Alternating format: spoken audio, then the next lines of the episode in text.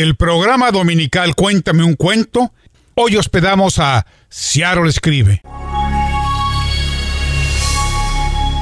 Muy buenos días en este domingo. Quiero dar gracias al Rey 1360 y a la UNAM por permitir este espacio para Ciaro Escribe. Hoy nos acompaña Rita Huircala. Ella nos va a hablar de su libro Los huesitos de mamá y otros relatos.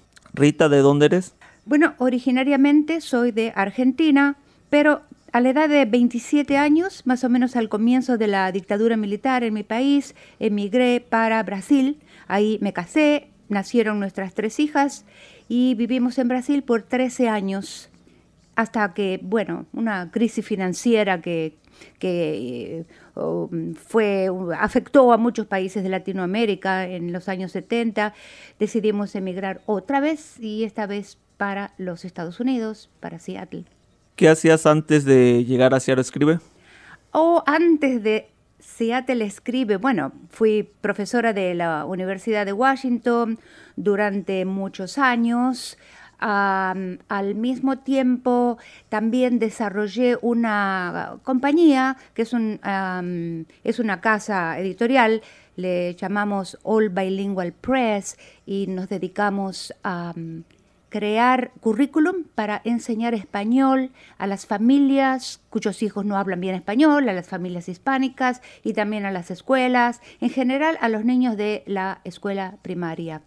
Ah, también hay algo para la secundaria, pero esas fueron mis actividades más, más importantes antes de entrar a tener el honor de poder dar algunos talleres en Seattle Escriben. ¿Qué significa para ti escribir? Hmm, bien, te digo que mm, el otro día, por ejemplo, estábamos en un grupo de amigos y familia. A, alguien se le ocurrió preguntar qué era la felicidad. Y bueno, mis amigos, uno dijo labor, otras, otras ideas.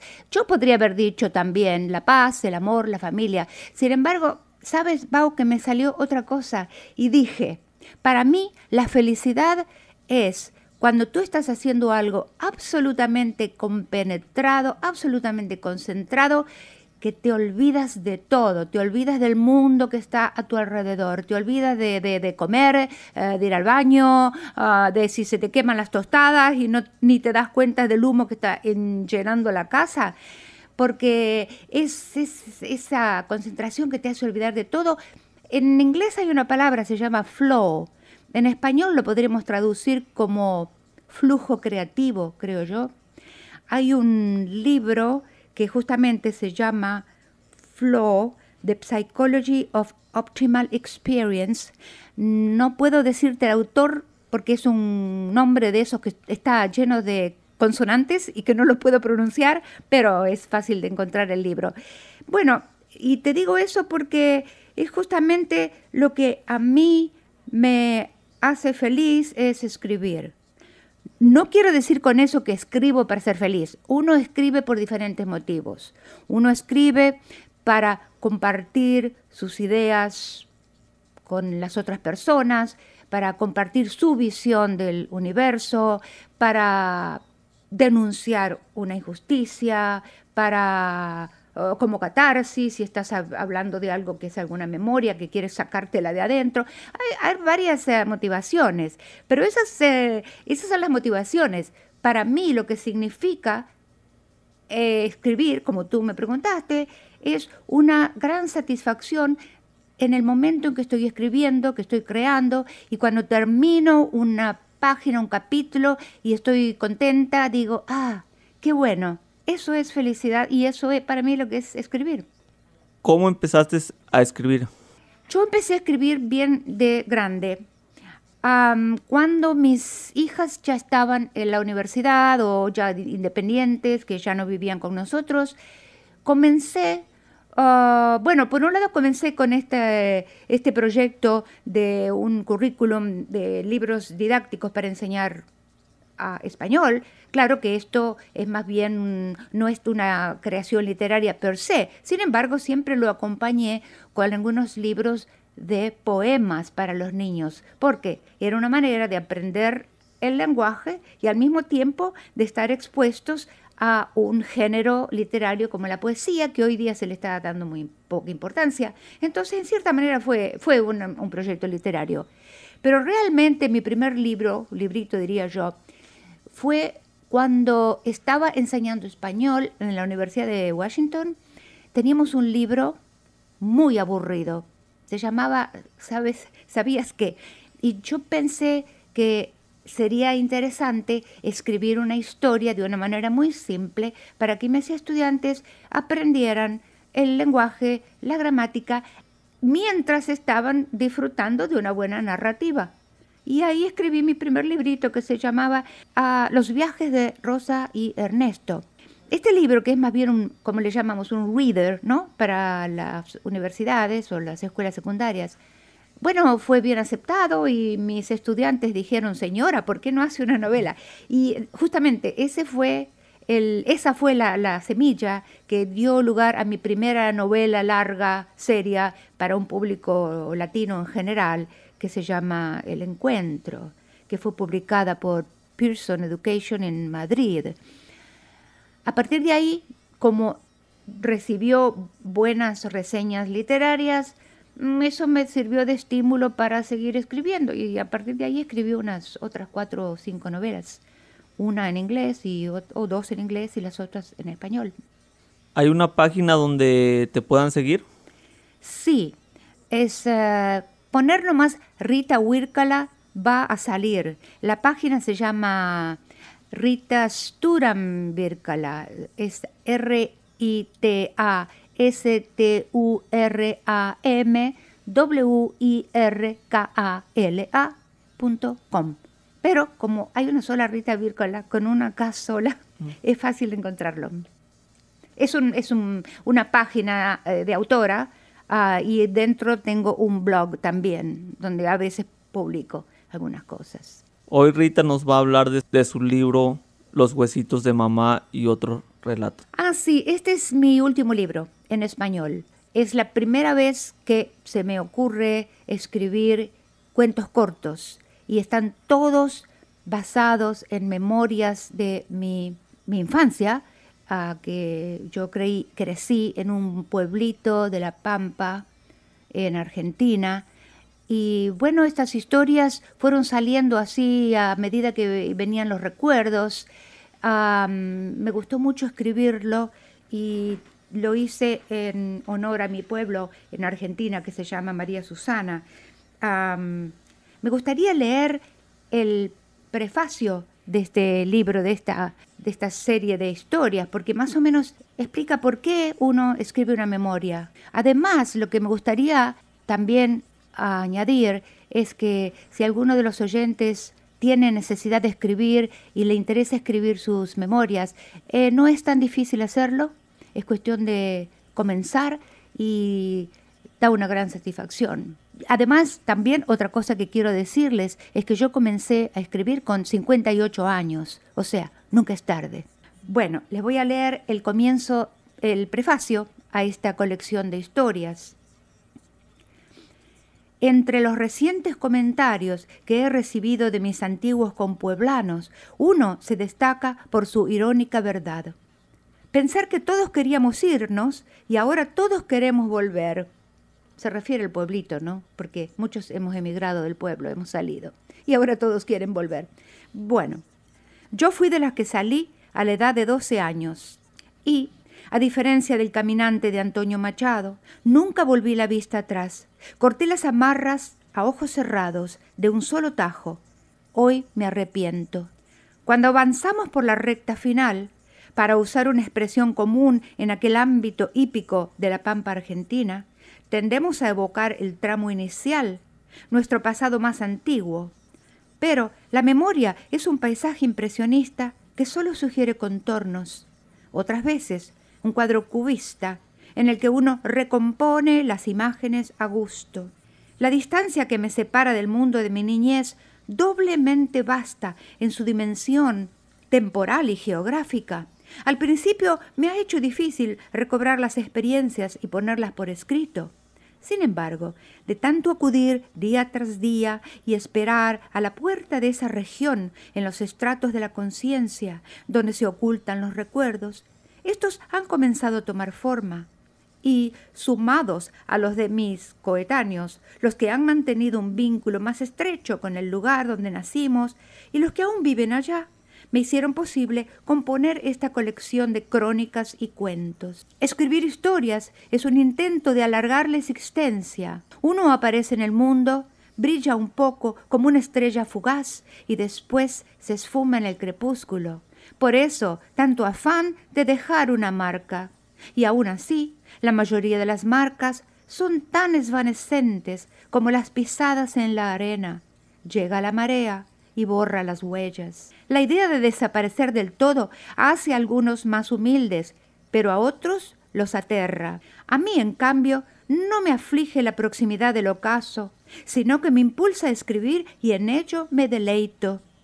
Por eso, estos relatos no vienen cargados de nostalgia, sino de alegría de poder celebrar algunas vidas y reavivar unos eventos. Pero, como en todo libro que se basa en antiguos recuerdos y no en crónicas escritas. Hay segmentos en todo verídicos y otros matizados con una buena dosis de imaginación. Hay lo que fue, lo que tal vez fue y lo que pudo haber sido. Hay remembranzas íntimas de mis propias vivencias y otras recogidas de vivencias ajenas, pero todas giran en torno a este pueblo triangular trazado en la fértil redondez de la pampa argentina. Estas historias se pueden leer de forma lineal o salteadas, del medio para adelante o del medio para atrás, o en cualquier orden y desorden, porque así es como habitan en mi propia memoria. He modificado en diversas medidas los nombres de las varias personas que aparecen en estos cuentos para respetar su privacidad aquí en la tierra como en el cielo. Por eso, cualquier sospechosa similitud con nombres reales no es ni por casualidad ni por error. Esta historia que es parte de esta antología se llama La gallina bataraza. Bataraza es un nombre que le damos en Argentina a las gallinas que tienen dos colores, blanco y negro. Mi abuelo le encomendó a mi hermano la eutanasia de la gallina bataraza. Le alcanzó el hacha y le dijo, es fácil, con una mano la agarras firme por el cuerpo, con la otra le das un golpe bien dado en el cogote y pronto, me aguarda con los dedos. Mi abuelo era italiano. No necesitó más explicaciones. Esas gallinas ponedoras tienen el plumaje blanco y negro y él la iba a identificar de lejos entre las otras, que eran coloradas y hasta alguna blanca, como la nieve de los Andes. Aquel día vi a mi hermano llegar con el hacha a cuestas. No sé bien por qué me reclutó a mí para la lúgubre tarea. Dijo que necesitaba ayuda para traer a la gallina y me entregó una bolsa de papel con unos granos de maíz. Pero pudo haber existido otra razón. La más probable es que él estuviera muerto de miedo. ¿Y por qué hay que matarla? le pregunté, más por aprensión que por curiosidad. Porque tiene moquillo y hay que eliminarla, dijo, antes de que contagie a las otras, ¿entendés? ¿Y por qué no lo hace el nono? insistí. Ay, porque hoy tiene la rodilla hecha bosta y no puede caminar hasta la quinta. Así fue como, a la falta de una voz más sensata, ya que no había adultos en la casa, no pude negarme a darle una manito a mi hermano, literalmente hablando. Yo llevaba la bolsa de maíz, él el instrumento del verdugo. Yo era la cómplice que atraería a la condenada y él el ejecutor. O al menos eso creía yo. Estábamos llegando a la quinta cuando me explicó que mi papel no era solo echar el maíz y hacer que la gallina me siguiera hasta su destino final. También tenía que ayudarle a sostenerla, añadió, porque él iba a necesitar dos manos libres para dar el golpe certero y decapitarla. Yo protesté. Eso era traición, manipulación. Pero él recurrió a una política sucia, es decir, a la infalible fórmula del soborno. A la vuelta me haría, los, me haría los deberes de aritmética, me dijo, una operación con fracciones que a mí me tenía muy preocupada. La quinta era una huerta de árboles frutales, todos cítricos, mandarinas, naranjas, pomelos y limones. Y ese día de primavera, la fragancia de los azares era tan portentosa que casi cubría el olor a gallinero. Las gallinas más ágiles tomaban la siesta en sus ramas, entre las hojas de un verde lustroso, oscuro. Las más pesadas, en el suelo, bajo su sombra. La bataraza era de las grandotas, de las que no podían volar ni a la primera rama. Mi hermano, siempre creativo, encontró unos ladrillos y armó una especie de plataforma de inmolación. Me explicó que el golpe sería más efectivo sobre una superficie dura. Un malestar empezó a anudarme en el estómago. Luego entró él al garaje, donde se guardaban las herramientas de trabajo y unas bicicletas viejas, y descubrió una bolsa de arpillera. Se encaminó hasta el molinero, mientras yo departía maíz, para distraer al averío y no despertar sospechas. Quise inhalar a fondo y combatir el nerviosismo, pero un gallinero no es el mejor ambiente para esto. Se arremolinaron a mi alrededor. No le costó mucho a mi hermano arrojar la bolsa encima del animal y trasladarla hasta la mesa sacrificial. A mí se me erizó la piel, por no decir que se me puso piel de gallina. Con el cuerpo envuelto y la cabeza afuera, la gallina estiraba el cuello y cacareaba de forma intermitente, con un sonido áspero y a la vez estridente. Vení, agarrala bien, que no se escape. De aquí, ¿ves? dijo mi hermano, indicándome de dónde sujetarla. Pero, tené ojo, no pongas la mano cerca del gañote. Obedecí. A través de la bolsa la aseguré con fuerza. No podía dejarla escurrirse. El golpeteo inestable de mi corazón asustado se confundía con el suyo. Todo su cuerpo latía como un pequeño tambor implorante. Mi hermano empuñó la herramienta. Yo no tenía coraje de mirar y quise cerrar los ojos, pero el instinto de conservación me dictaba observar la trayectoria del hacha. Pensé en mis manos. Dale de una vez, le grité. A cada instante aplastaba más al animal y el cacareo, ahogado por la presión de mis manos, se hacía enervante. Pero fue él quien no tuvo el valor de mirar. Cerró los ojos.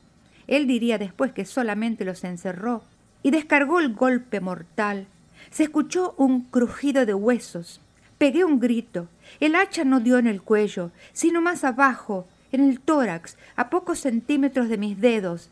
La gallina largó un graznido ronco, agotado. Uy, fue todo lo que alcanzó a decir mi hermano cuando levantó la bolsa. Nos quedamos apabullados. El desafortunado animal maltrecho hacía un tremendo esfuerzo por levantarse se irguió trabajosamente y se sostuvo por un segundo sobre sus patas.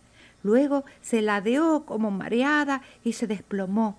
Quedó allí desfalleciente, mirándonos directo a los ojos, con las pupilas opacas y el pico abierto. Mi hermano dejó caer el hacha, soltó un palabrón. Le erraste al cuello, le dije yo, trémula. Recuerdo, o imagino, una sincera expresión de remordimiento en su rostro. Unos hilos de brisna mecían las hojas de los naranjos. Nos miramos. No sabíamos qué hacer ante esa muerte agónica. Hay que llamar al nono, agregó mi hermano después de un rato, que él termine de degollarla. Agotado el espanto, cubrimos a la gallina piadosamente con la arpillera. Por la leve ondulación se podía constatar que seguía viva. Yo ahogaba un llanto. Al fin salimos de ahí corriendo con un sabor agrio en la boca. Nuestro abuelo recorrió rengueando la distancia de su casa a la quinta. Al llegar al gallinero, lo condujimos a donde yacía la moribunda. Ma per Cristo, qué cosa ha este muchacho, exclamó mi abuelo cuando vio a la gallina desfigurada debajo de su improvisada mortaja. Su elan vital ya había huido del cuerpo sin moléculas, sin átomos, sin partículas subatómicas, que podrían hacer de esa sumisa entidad de gallina algo más sustancial. Y lo que antes fue vida, ahora era una masa inanimada de carne envuelta en plumas y rodeada de moscas. Murmurando algo en su dialecto italiano, el nono metió el cadáver aún tibio en una bolsa y se la echó al hombro. El episodio se hace doblemente significativo para mí por dos razones. Primero, por la inquietante experiencia de tener una vida bajo mis manos y ser cómplice en su muerte. La segunda razón es por causa del comentario de mi hermano de hace unos días, cuando le escribí y le pedí detalles para completar la narración. Seguramente él recordaría mejor que yo. La historia es verdad, me escribió. Me la acuerdo bien.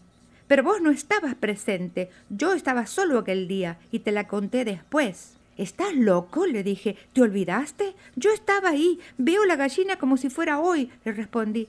No, vos no estabas. Podés tener certeza. Me acuerdo de que te impresionó mucho mi historia y no quisiste comer nada en la cena, solo un pedazo de pan. Alguno de los dos ha creado y guardado una falsa memoria. ¿Podrá ser él? ¿Podré ser yo? No es insólito atribuirse a sí mismo algo que le sucedió a un ser allegado, o contar como propio un sueño ajeno, pero tampoco es raro lo opuesto, olvidar la presencia del otro. La verdad se desliza hacia lo imaginado, cambia de signo, muda de dueño y de nombre. ¿Es un truco sensorial para asegurarnos de recordar un evento de cierta manera que nos favorece? ¿O es apenas una falla de nuestra falible visión de las cosas, susceptible a las voces persuasivas o imágenes implantadas desde afuera? El paso de lo real a lo percibido no es un puente de piedra firme y estable, es frágil, y cuando se quiebra, la realidad desencaja. Don Quijote vio el sombrero de Mambrino, Sancho vio una cacerola, el hombre cayó al río. El testigo ocular bien vio quién lo empujó. Yo estaba ahí y lo vi, afirma. Los ojos vieron las ramas mecidas por el viento y el espejo invertido de su mente vio unos brazos asesinos. Mi hermano y yo matamos a la gallina bataraza. Yo ya no existo en su recuerdo. O, por el contrario, él me contó un hecho y yo lo reconstruí en la privacidad de mi conciencia dándole una presencia y hoy lo recreo como tal. Muchas gracias Rita. ¿Qué mensaje le darías tú a la audiencia que nos está escuchando ahorita mismo? Bueno, suponiendo que la audiencia ah, comprende a diferentes edades, si se trata de los jóvenes, yo les diría lo siguiente, cuando elijan una profesión, háganlo con el corazón, escuchen su vocación, no solamente pensar en qué es lo que les da dinero, porque eso no, no nos produce una, digamos, realización final en la vida. Por supuesto que hay que ser prácticos, pero eh, en cierto momento hay que parar y decir, ¿es esto realmente lo que quiero hacer de mi vida? Hay una famosa ah, teoría, la, bueno, no es una teoría, es una imagen de la pirámide de Maslow, que Maslow dice que las aspiraciones humanas tienen forma de pirámide, que en la base, que es más amplia, están nuestras necesidades de, básicas de alimentación, de seguridad, de protección, de salud. Y un poco más arriba está la necesidad social, tener amigos, tener el amor. Y en fin, la pirámide sigue hasta su punto ápice y allá arriba está lo que se llama realización personal. Ahora bien, alguna gente se confunde y cree que la gran realización está conectada con el éxito financiero. Y no es así. No es así. Porque una vez que tú has satisfecho tus necesidades básicas, es decir, que puedes vivir una vida eh, relativamente, mm, digamos, sin aflicciones, que tienes cubiertas las necesidades más importantes, lo demás Cualquier cosa que vayas a ganar encima de eso no aporta nada a la felicidad, no aporta nada a la realización final. Lo que sí aporta es escuchar a tu vocación. Bueno, esto es para los jóvenes que todavía están pensando en el curso de su vida. Ahora para los eh, la gente que ya está encaminado, encaminada en la vida, que no necesitan hacer una decisión, yo diría que también escuchen a su tal vez dormida vocación. Yo, por ejemplo, como dije, empecé a escribir a los 58 años. Ah, y si alguien tiene necesidad de escribir, pues nunca es tarde. Eh, se comienza, por ejemplo, con, memorias, ¿sí? con los recuerdos. Ah, siempre es importante eh, someter mm, su escrito a amigos, porque uno tiene que un poco alejarse ¿no? de su obra, o acudir a talleres como los que impartimos en Seattle Escribe, o, en fin, y leer, leer es muy importante, es lo que nos nutre realmente. So, ese sería, esta sería mi, mi, este sería mi mensaje para la gente que tiene un poco más de tiempo, ¿no? Que los jóvenes. Ah, muchas gracias, Rita. Gracias a ti y a Seattle Escribe por haberme invitado.